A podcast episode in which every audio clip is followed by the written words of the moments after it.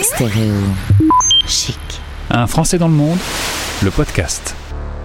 À la question avez-vous connu une galère dans votre aventure? Ils m'ont répondu oui, on est tombé dans un ravin avec notre voiture. Voici un peu le ton de cette interview. On accueille Lucie et Mathieu. Bonjour. Bonjour. Bienvenue sur Stéréo Chic, la radio des Français dans le monde. On aime les globetrotters, on aime ceux qui partent dans l'aventure de la vie. Vous avez un compte Instagram qui s'appelle On part en vadrouille, justement, ça dit tout à l'intérieur. Eh bien vous, vous êtes parti de Normandie en décembre 2019, direction Sydney, pour fêter Nouvel An là-bas. C'était votre première idée? Exactement.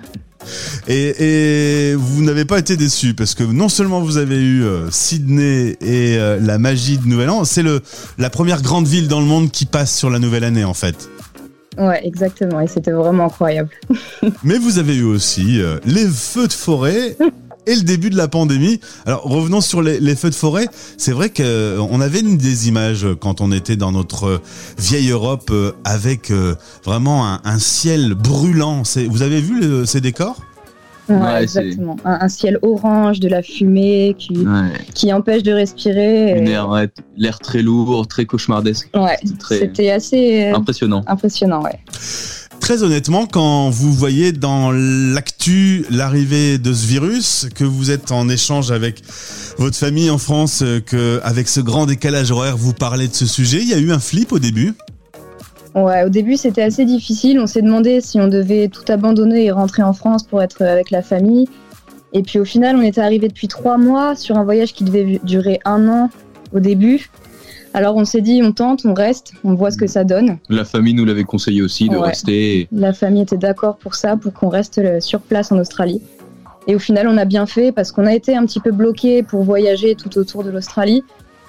Mais Euh, honnête- Jamais de confinement. honnêtement, ouais, on a, on l'a plutôt bien vécu. Enfin, pas comme en France en tout cas. C'est, ça a été très strict au début chez nous. Euh, à l'inverse, après, les règles plutôt zéro Covid ont été assez violentes euh, en Australie. Ouais, c'est ça. En Australie, ils ont été beaucoup plus souples au début. Ils fermaient que les États, mais en soi, tout était ouvert. On n'avait pas de masque. On n'a pas connu de, de, De confinement. de confinement. Merci. Vous avez pu vivre euh, cette expérience pleinement. Euh, on va faire un petit classement, si vous voulez bien, dans cette aventure qui a duré donc quasiment deux ans. Euh, le pire qui vous est arrivé, j'en ai parlé en préambule, tomber dans un ravin avec sa voiture, par exemple, ça c'est le pire. Ça, c'est le pire. Ouais, je pense que là, elle est belle. ouais. Mais qu'est-ce qui s'est passé? Eh bah, euh, c'était moi qui roulais. Du coup, j'étais sur une, euh, un chemin de montagne très sinueux, en descente, avec des graviers et beaucoup d'heures de route déjà dans la journée. Et à quelques heures du, de l'arrivée, j'ai dû me relâcher. Et la voiture est partie, elle a dérapé. Et c'était du coup en pleine montagne, mais heureusement, un arbre était tombé en travers, ce qui a retenu notre voiture. Et on n'est pas tombé jusqu'en bas, quoi, Dans le heureusement. ravin, ouais. Oh mon dieu. Et alors, euh, euh, quand tout est résolu, que vous sortez de ce ravin, là pareil, vous appelez la famille pour raconter ou vous gardez cette histoire pour le retour? Eh bah, ouais, on a hésité. De toute façon, on n'avait pas de réseau en plus là où on est tombé en panne. Ouais, Donc, on a dû aller au village pour appeler une dépanneuse d'abord. Et ensuite, on a appelé la famille pour leur raconter. Mais on a attendu quand même quelques jours pour pas qu'ils stressent. Allez, puisqu'on y est, qu'est-ce qu'il y a eu euh, comme galère également pendant euh, ce voyage en Australie?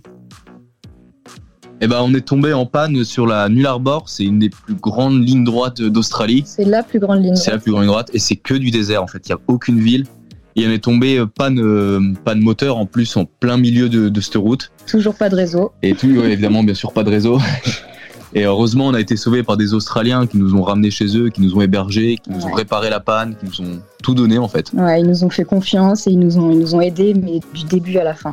La gentillesse des Australiens est incroyable. Votre anglais était bon avant de partir?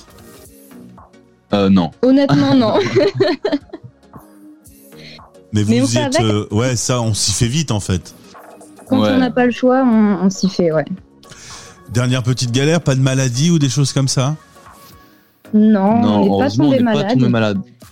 Dernière galère, bon, les, les pneus, on a crevé des, des dizaines de pneus, Ouais, au milieu du désert. surtout, encore ça, toujours au milieu du désert. Ah, C'est votre Mm. truc, les pannes moteurs et, et les Ouais, voilà, nous c'était mécanique. Par La contre, voiture. on va passer sur des choses plus agréables. Euh, Dans le top 3 des choses les plus mémorables de ce périple de deux ans. Bah, en, en première, on va commencer par la troisième place peut-être. La troisième place. La troisième place, c'était de vivre sur les plages au quotidien. Moi, je suis pêcheur et surfeur, du coup, c'était vraiment le, vraiment le rêve de, de se garer sur la plage, de poser sa tente, de rester deux jours, trois jours si t'en as envie, parce que t'as le temps. Ouais. Et moi, c'est ça, c'est le ouais. Alors on a, on a, on a le droit de le faire, de, de poser comme ça, de, de camper au bord de, au bord de la plage? Tout à fait. C'est Ouais. conseillé. C'est Et... autorisé à beaucoup, beaucoup Ah ouais. bon pas partout, mais à beaucoup d'endroits. Ouais. On peut faire des feux de camp, peut. C'est la, la vraie liberté. c'est ça. Sur votre compte Instagram, on part en vadrouille, je vois des animaux, vous avez dû vous réveiller de temps en temps avec de drôles de bêtes autour de vous. Mais, Ouais. bah, les kangourous, on les comptait plus à la fin. Ouais. hein. On en voyait tous les jours, euh, tout le temps. Les koalas, on a, on a vraiment vu des animaux euh, merveilleux. Ouais. Allez, top 2. Top 2, nager avec les requins-baleines. Ah on, a, on a avec, euh, avec ces incroyables animaux euh, dans le Western Australia.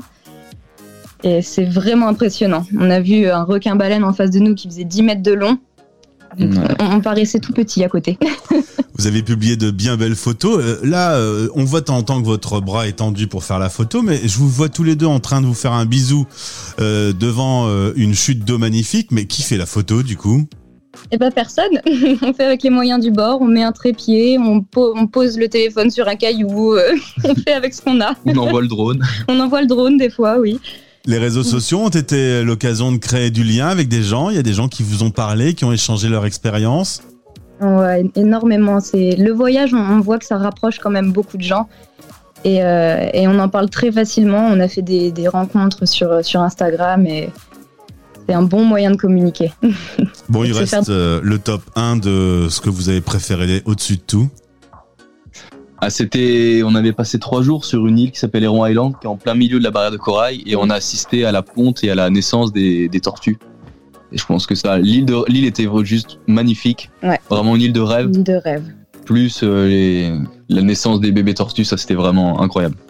Alors c'est une île, elle est grande, euh, il y a pas mal de choses à voir, mais euh, est-ce que vous pourriez donner un petit peu votre itinéraire pour qu'on puisse euh, se souvenir un peu de votre voyage avec vous, ce que vous avez fréquenté comme lieu important de l'Australie?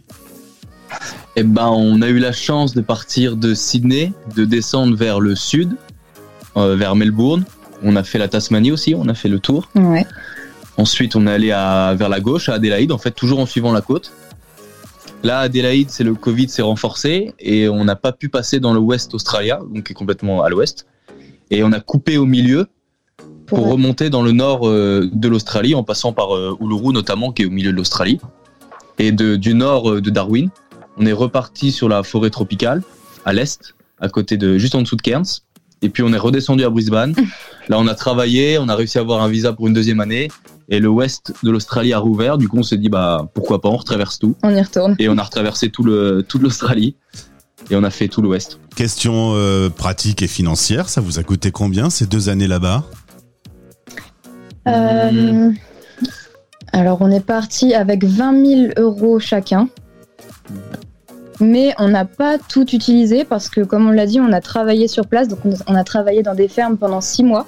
Et du coup, ça nous a permis de bien financer notre, euh, le restant de notre voyage, en fait. Vous êtes rentré pour les fêtes de fin d'année euh, en Normandie. La première chose, ça a été de prendre une baguette et de manger un bon camembert. Exactement. Vous avez pu ramener quelques souvenirs de ce voyage, en plus de toutes les photos et de tout ce que vous avez dans votre tête? Ouais, on a, on a ramené énormément de souvenirs. On a même renvoyé des colis depuis l'Australie Mm. Parce que parce qu'on était trop chargés. Donc, on a plein de souvenirs en tête et puis euh, Mm. en réel. Alors pour terminer cet euh, échange sympathique avec euh, Lucie et Mathieu, vous m'avez dit le compte Instagram arrobase, on part en vadrouille va servir à nouveau. Vous allez revivre ça? C'est prévu, Ouais, c'est pas encore sûr, c'est jamais sûr avec le Covid, mais mais on, on en parle vraiment, oui. Bah, quand on goûte au voyage, on a envie de, de faire que de ça, que ça. Là, vous allez devoir retravailler ou euh, vivre Oui, la vie au fraîche On va quand même revenir à, un petit peu à la réalité avant de repartir dans le rêve. Eh bien, dès que vous savez euh, quelle sera votre prochaine destination, vous m'appelez. Pas de souci. avec plaisir. Super, merci beaucoup Lucie et Mathieu. On va voir votre compte, on part en vadrouille et voir tous ces beaux souvenirs qui vont à mon avis rester euh, durablement. Merci en tout cas pour ce récit Lucie et Mathieu. À bientôt sur Stéréo Chic. Merci beaucoup. Merci. À bientôt. Les Français parlent au français sur Stéréo Chic en partenariat avec Bayard Monde. Abonnez votre enfant à un magazine Bayard ou Milan, c'est l'aider à développer son imaginaire, lui ouvrir des portes sur le monde, lui faire découvrir la nature, le faire rire, l'inviter à réfléchir sur lui-même.